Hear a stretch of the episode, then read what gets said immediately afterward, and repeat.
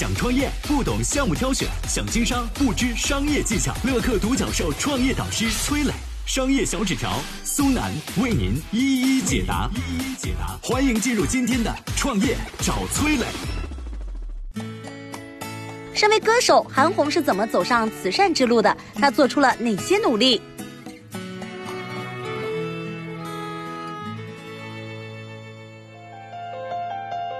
有请崔磊，有请崔磊。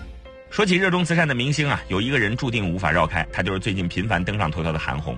韩红爱心慈善基金会呢，被赞誉为速度快、效率高、透明度高的组织。正如他本人所说的，哪怕是一包方便面，我们也会公开公示。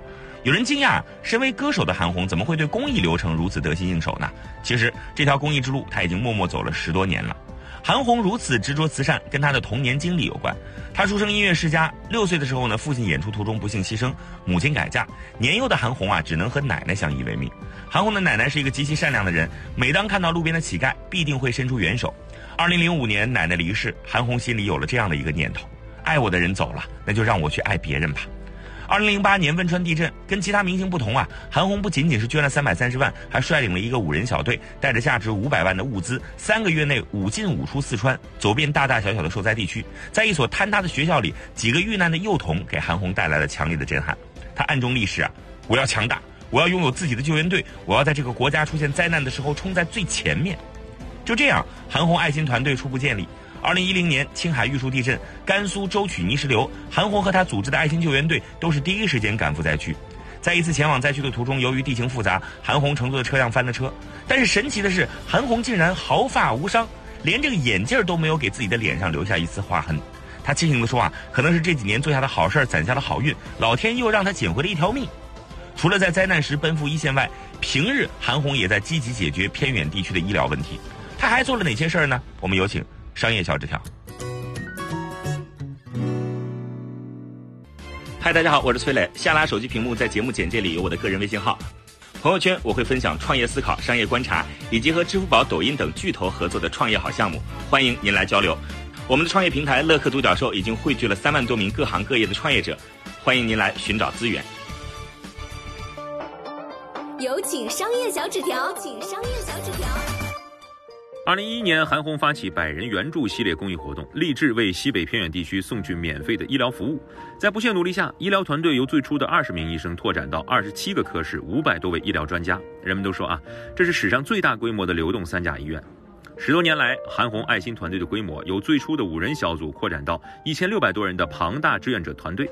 他们捐出的善款接近两个亿，建立起了十所复明中心、四十七所乡村急救室、八百四十所健康之家，实施了三千六百多例免费的白内障手术，送出五万多个爱心药箱，培训基层医护人员三百六十多名，让十多万人直接受益。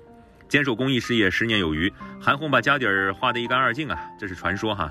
那么资金短缺时，他只能多接商业活动，四处去拉赞助。他曾经苦笑着说：“为了公益，我脸都可以不要了。”二零一七年，韩红登顶中国慈善名人榜榜首，全国五千多家基金会，韩红爱心慈善基金会的透明指数排名第一。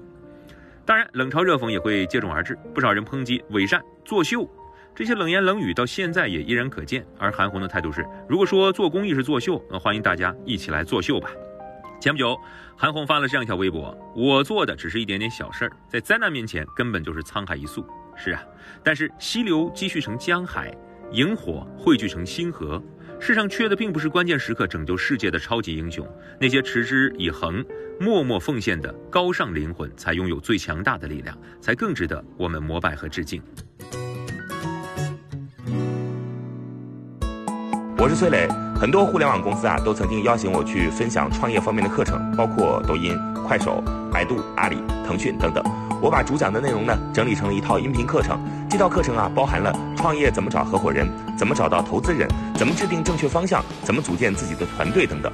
相信我，不管你是创业小白还是有过创业经历的伙伴，这些内容对你来说都有帮助。下拉手机屏幕，在节目简介里边有我的个人微信号，添加微信，这套课程今天免费送给你，快去领取吧。